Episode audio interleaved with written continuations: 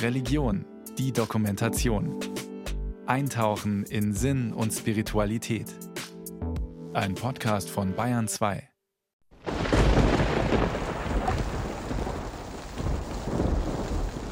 Das Unwetter hat die Landschaft gerade noch in einen Schleier aus Wassertropfen gehüllt, grau, in Schwaden vorbeiziehend. Dann bricht die Sonne durch. Das Grün der Landschaft beginnt im Kontrast zur dunklen Regenwand zu leuchten, wenn das bedrohliche Unwetter, das uns in den Unterstand zwingt, vorbeigezogen ist. Und plötzlich, wie durch ein Wunder, erscheinen Farben am dunklen Himmel, ein Bogen aus Licht. Das Grau der Wolke wird durchsetzt von Rot, Gelb, Blau, Grün, Violett, verschwommenen Farbtönen dazwischen.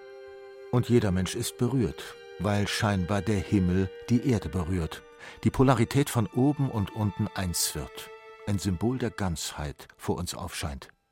Grau und trüb und immer trüber kommt das Wetter angezogen. Blitz und Donner sind vorüber, euch erquickt ein Regenbogen. Heißt es bei Johann Wolfgang von Goethe. Es ist eine Lichterscheinung, die uns alle zum Staunen bringt, die Seele nährt, ein Lächeln aufs Gesicht zaubert und unser inneres Kind spürbar macht. Jeder kennt dieses Gefühl, das wach wird, wenn vor unserem Auge ein Regenbogen erscheint, je klarer und runder, desto besser. Auch schon Deutschlands Haus- und Hofdichter.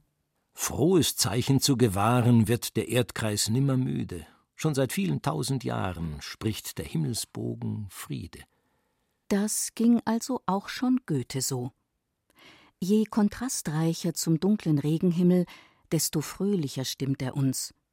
Die Spektralfarben scheinen vom Sehnerv direkt in den seelischen Innenraum oder noch tiefer ins kollektive Unterbewusste zu fließen, dort, wo seit Anbeginn des Menschseins die Magie lebendig ist – dort, wo wir sofort in Kontakt kommen mit uralten Mythen und Märchen, dort, wo die Transzendenz und das Numinose sich mit dem Realen vermischen, als gäbe es keine moderne Rationalität und den vermeintlich so vernünftigen Reduktionismus der Naturwissenschaften.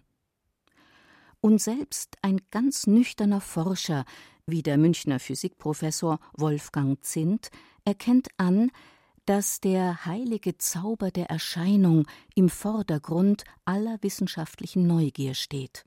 Regenbogen sind unter Umständen als magische Systeme zu sehen, weil sie eine ziemlich perfekte Kreisform zeigen, weil sie häufig nur dann gut zu sehen sind, wenn die Sonne tief steht, wenn die Sonne kurz vor dem Untergang Gang ist, wenn der Beobachter von der Sonne beleuchtet wird, in seiner Blickrichtung aber fallender Regen liegt, es in der Regel eine etwas gedrückte Stimmung ist, die dann dazu führen kann, dass man beim Sehen des Regenbogens etwas Mystisches rein interpretiert.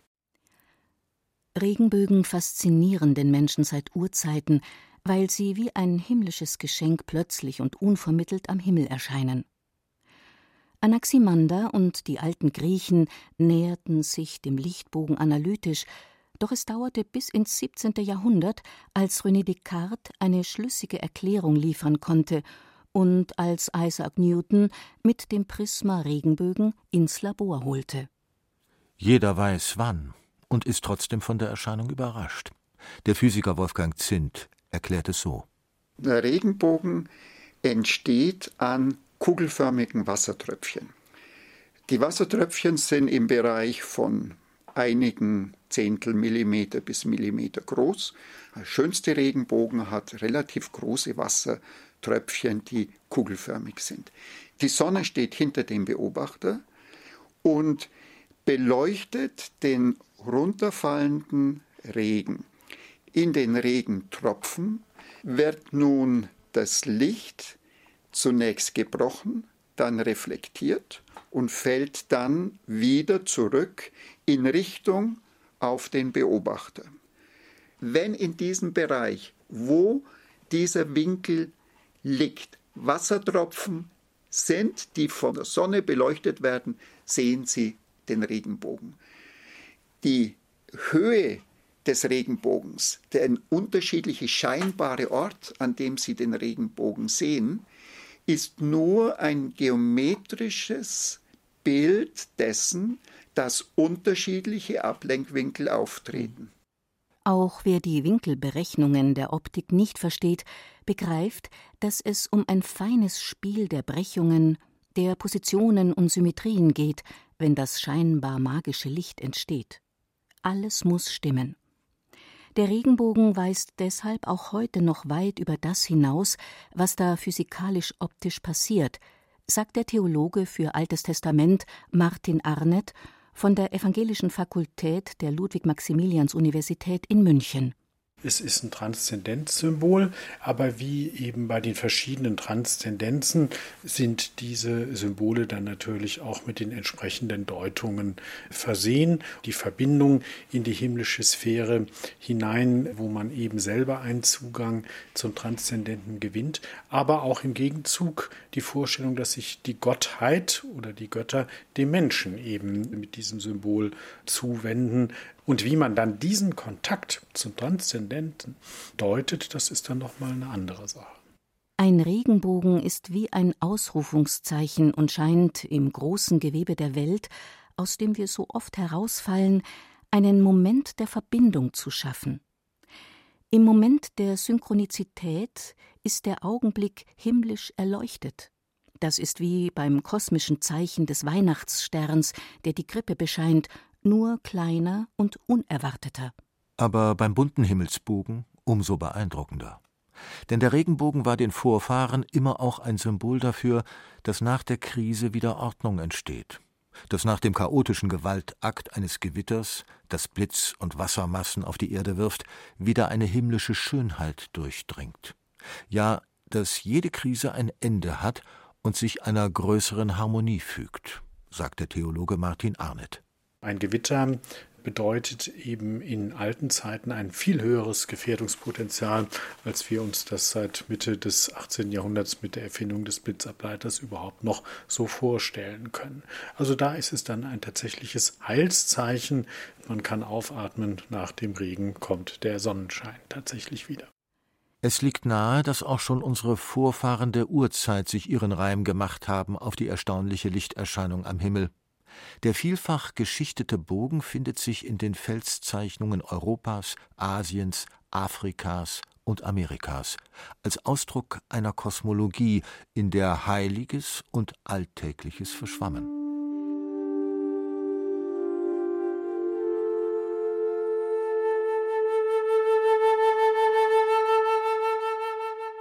Nicht immer war der Regenbogen dabei ein beliebtes Symbol. Seine Unberechenbarkeit sein magisches Auftauchen und Verschwinden, die betörende Illusion seiner flüchtigen Struktur haben manchen Völkern auch Angst eingejagt. Weit verbreitet ist der Mythos, dass am Ende eines Regenbogens ein Goldschatz vergraben sei, ein Bezug zur gleichermaßen flüchtigen Gestalt von Glück und Reichtum. Bei den erst vor wenigen Jahrzehnten im Regenwald von Venezuela entdeckten Yanomami-Indianern ist der Regenbogen mythologisch mit der tödlich giftigen bunten Korallenschlange verknüpft. Im dampfenden Regenwald, wo einem Bogen und Schlange jederzeit begegnen können, ist der Regenbogen eher ein Tabu. Berichtet die Ethnologin Gabriele Herzog-Schröder von einer Reise. Wir waren mit denen unterwegs am Orinoco und das war tatsächlich ein runder Regenbogen, kreisförmig um die Sonne. Es war ein fantastisches Phänomen und wir waren ganz aus dem Häuschen, haben gesagt, guck mal, wie wunderschön und unsere Yanomami-Begleiter wollten das nicht anschauen. Und wir haben dann später nochmal gefragt, mögt ihr den Regenbogen nicht? Nein, sagten sie, wir mögen ihn nicht, der ist nicht gut. Es ist eher was, wo man nicht so richtig sich mit beschäftigen will.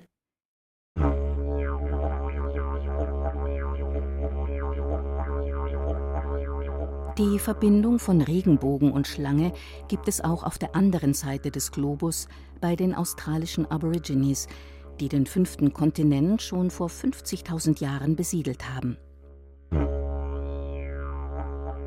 Ihre Regenbogenschlange ist eine wichtige zweigeschlechtliche Figur in der Mythologie der Traumzeit. Während ihr weiblicher Teil Berge, Hügel und Flüsse formt und die Lebensenergie schützt, erschafft ihr männlicher Ausdruck den Regenbogen. Sie ist eine schlafende Wächterin der Bodenschätze und droht wütend und bedrohlich zu erwachen, wenn ihr gefährliche Schätze wie das radioaktive Uran entrissen werden. Da wird der Regenbogen zum Schutzsymbol der Schöpfung. Ein anderes ganz frühes Symbol himmlischen Gleichgewichts ist die babylonische Gestalt der Lilith, die als Lil bei den Sumerern mit Wind und Sturm zu tun hatte und in den vorchristlichen Religionen als der weibliche Aspekt Gottes auftaucht, in der jüdischen Kabbalah als erste Frau Adams beschrieben wird und bis heute als frühes Beispiel weiblicher Gleichberechtigung gilt, erzählt die Mythenforscherin und Theologin Vera Zingsem. In der jüdischen Tradition, da kommt in der Schöpfungsgeschichte vor unter dieser Prämisse die eigenständige Frau. Lilith ist wie Adam aus Erde gebildet und aus schöner Erde geschaffen und beide sind gleichzeitig geschaffen und sie kennt den spezifischen Namen Gottes, sie hat Flügel, das heißt eigentlich ist sie eher eine göttliche Gestalt. Und der Regenbogen ist sozusagen ihr Zeichen. Und wenn wir einen Regenbogen am Himmel sehen, dann können wir uns freuen, dann ist Lilith sozusagen unter uns. Und damit macht sie auch aus dem Regenbogen etwas völlig anderes. In der babylonischen Mythologie wird erzählt, dass der Schöpfergott Marduk mit einem Bogen die Urflut Tiamat tötete und damit Leben möglich machte. Himmelgott Asno nahm den Bogen Marduks und setzte ihn als Bogenstern an das Himmelszelt. Da wird die vormals tödliche Waffe zum Symbol des Lebens und zu dessen Schutz. Auf alten Rollsiegeln ist sogar zu erkennen, wie eine Gottheit mit dem kriegerischen Bogensternregenbogen zum Schutz des Lebens eine dämonische Macht bekämpft. Es war schließlich aber das Alte Testament, das aus diesen vorzeitlichen Mythen heraus erwuchs, durch das der Regenbogen seine einzigartige Symbolik im Christentum erhielt. Kirchgängern ist die große Geschichte der Sintflut im Alten Testament vertraut und Noahs Impuls, neben seiner Sippe, in ökologischer Gerechtigkeit ein Paar von jeder Gattung in seine Arche einzuladen. Vorausgegangen war die Entscheidung des mächtigen Gottes, die seit der Schöpfung sündig gewordene Menschheit und alles Leben radikal auszulöschen und mit Noah ganz neu zu beginnen. Berichtet der alttestamentarische Theologe Martin Arnett. Es gibt im ersten Schöpfungsbericht eine Schöpfungsordnung, die eben an sechs Tagen entsteht und dann in der Ruhe Gottes ihren Abschluss findet. Diese Ordnung scheint verletzt worden zu sein. Und Verletzung der Ordnung wird unter ethischen Gesichtspunkten als Schuld vorgestellt, die dann auch mit einer entsprechenden Strafreaktion beantwortet wird. Es scheint eben nach Vorstellungen der Alten eine universale Schuld gewesen zu sein, die eine universale Strafe, also die kosmische Katastrophe zur Folge hat. In der metapherreichen Sprache des Alten Testaments ist die Sintflut das Ereignis, das das Verhältnis zwischen Gott und Menschenwelt auf eine neue Basis stellt.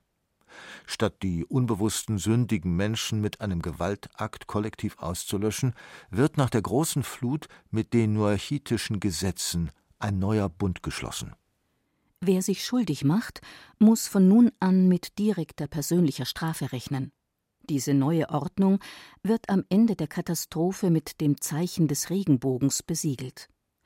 Für den Alttestamentler Martin Arnett ein Bewusstseinssprung, der bis heute gültig ist. Wenn äh, man es auf die Goldwaage legt, würde man an der Stelle sagen, es entsteht so etwas wie eben der Eindruck von individueller Verantwortlichkeit, aber auch einer bestimmten individuellen Würde. Menschenwürde ist natürlich ein hoher Begriff, aber so etwas ähnliches, eine Tabuvorstellung, die können wir am Ende der Sintflut, kurz bevor der Regenbogen dann eingesetzt wird, als Bundessymbol eben auch fassen. Nicht, wer Menschenblut vergießt, um des Menschen willen soll sein Blut auch vergossen werden, denn er hat ihn als Gottes Ebenbild geschaffen. Und deswegen ist der Mensch tabu, und zwar jeder Einzelne. So formuliert es auch noch unser Grundgesetz, die Würde des Menschen ist unantastbar. und unantastbar ist nach wie vor eine Tabuvorstellung. Während die Wasser abfließen, erscheint über dem Berg Ararat der Regenbogen als Siegel für das Versprechen, dass die göttliche Macht keine weitere globale Flut über die Menschen bringen wird. Der verängstigte Mensch soll sich seither sicher sein, dass nach jedem Unwetter die kosmische Ordnung wiederhergestellt und die chaotischen Naturkräfte gebändigt werden. Eine kosmische Grundregel, die in Tagen des globalen Klimawandels, der Erhitzung der Atmosphäre und dem Steigen der Meeresspiegel durchaus in Frage steht. Wie sehr der alte Mythos des göttlichen Bundes aber heute noch wirkt, wird deutlich, wenn man die betroffenen Christen auf den gefährdeten Pazifikinseln Tonga und Tuvalu besucht. Die Umweltpsychologin Katharina Bayerle, die vor Ort forschte, berichtet von verzweifelten und hilflosen Gebeten gegen die nahende Katastrophe. Die Geschichte von Noah, dem Gott versprochen hat, keine weitere Flut zu bringen und als Zeichen dieses Versprechens einen Regenbogen erscheinen lässt, dass wenn die Leute jetzt einen Regenbogen sehen, sie glauben, okay, das ist das Zeichen von Gottes Versprechen, wir werden in Zukunft keine weitere Flut haben. Daran wird geglaubt, ja, Deswegen ist Gebet ein Weg, um mit Klimawandel umzugehen, ja, aber das heißt nicht, dass die Leute sich wirklich bloß hinsetzen und beten und quasi damit dann die Hände in den Schoß legen und sich machtlos fühlen und nichts tun, sondern sie müssen natürlich auch ihr tägliches Überleben sichern und sich an Veränderungen anpassen. Die uralte Symbolik hat trotz drohender Realität Bestand. Gott hat den Kriegsbogen gegen den Menschen sinken lassen. Der Regenbogen wird stattdessen zum besänftigenden und verbindlichen Friedenssymbol einer konstant erneuerten Verbindung zwischen Gott im Himmel und Menschheit samt Natur. Neu ist, dass jeder individuelle Mensch seinen Teil zum Bund beitragen muss, um keine Schuld auf sich zu laden.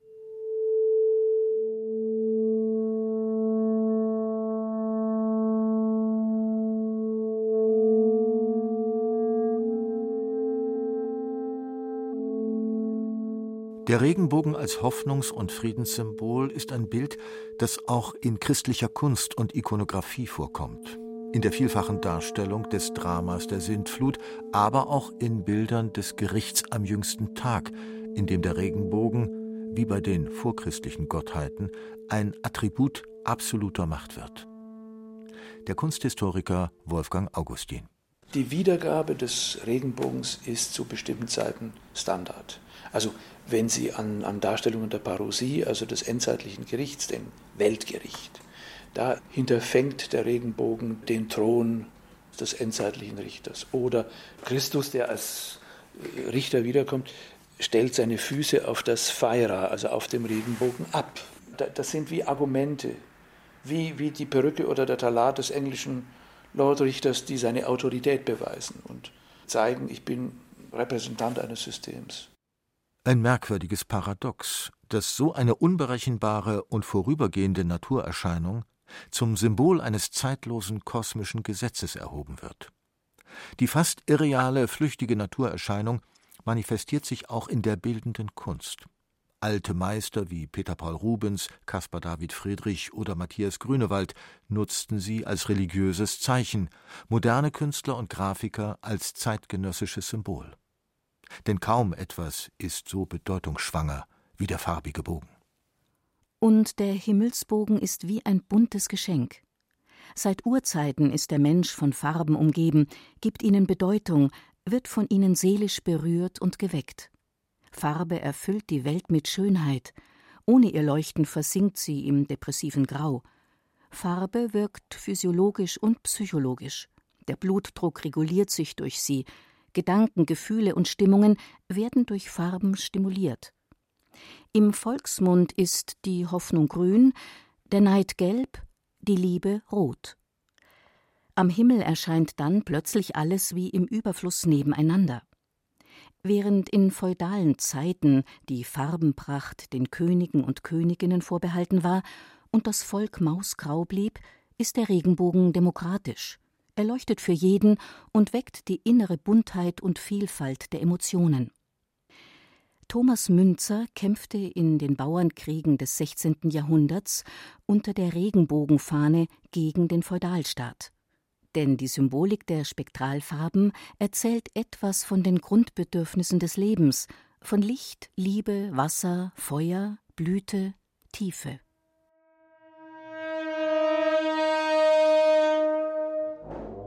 Im buddhistischen fernen Osten sind die Mönchskutten orange und senfgelb. Grün ist die Farbe des Islam.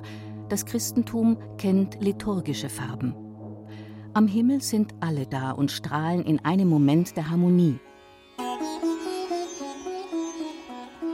Im Hinduismus hat jede Kaste ihre Farbe. Im Frühlingsfest des Holi Pagua lösen sich die Grenzen auf. Der Regenbogen wird scheinbar vom Himmel geholt. Man bewirft sich mit Farben und das Land versinkt in einem ekstatischen Rausch der Buntheit. Fast überall in der Welt ist der Regenbogen deshalb auch eine Brücke zwischen Götter und Menschenwelt. Die griechische Mythologie sah im Regenbogen einen Verbindungsweg, auf dem die Göttin Iris zwischen Himmel und Erde reiste. In der germanischen Mythologie unserer Vorfahren war der Regenbogen die Straße, welche die Menschenwelt Midgard mit dem Göttersitz Asgard verband, eine Brücke der Verbindung und Ausdruck der Zwiesprache mit der geistigen Welt. In der Überwindung von menschlicher Not und Gefahr liegt Hoffnung, Freude, gute Botschaft. Die Verdrängung dunkler Schatten, das Leuchten am Firmament nach den Himmelstränen verspricht psychische Heilung. Die Seele hätte keinen Regenbogen, heißt es in einer indianischen Weisheit, wenn die Augen nicht weinen könnten. Doch der bunte Bogen kann auch zur Treppe werden. Die alten Schamanen stiegen die Weltachse auf einer manchmal bunten Himmelsleiter hinauf und hinab und verbanden die Unterwelt der Ahnen, die Lebenswelt und das luftige Oben der Spirits. Die siebenfarbige Treppe, die Buddha benutzte, um vom Himmel wieder herabzusteigen, ist ebenfalls ein Regenbogen. In Vorderasien stehen die sieben Farben für sieben Himmel Mohammeds. In China und Japan wird er als Vereinigung von Yin und Yang gesehen.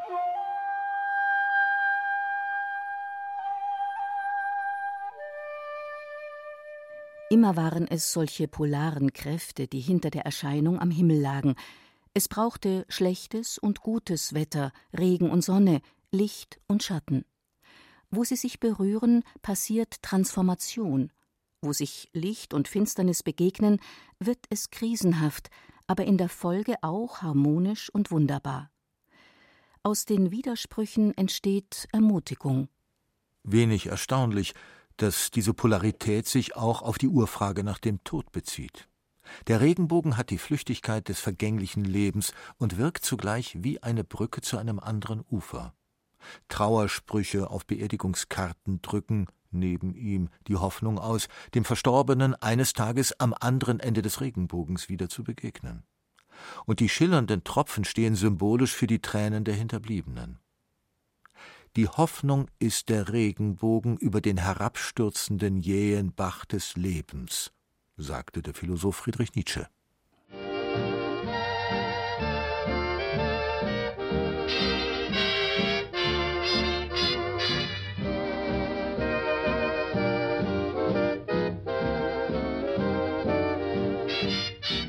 Und im Evergreen Somewhere Over the Rainbow wird bis heute die Hoffnung besungen, dass es da oben über dem Regenbogen einen Ort gibt, wo Träume wahr werden, Tränen trocknen, Liebe möglich ist und paradiesischer Frieden herrscht.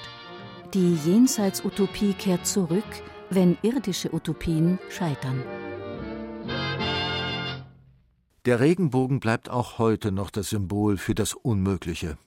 Südafrika definierte sich nach dem Ende der leidvollen Apartheid als Rainbow Nation und wollte nach Jahrzehnten des Rassismus in ihm die Vielfalt der Hautfarben preisen.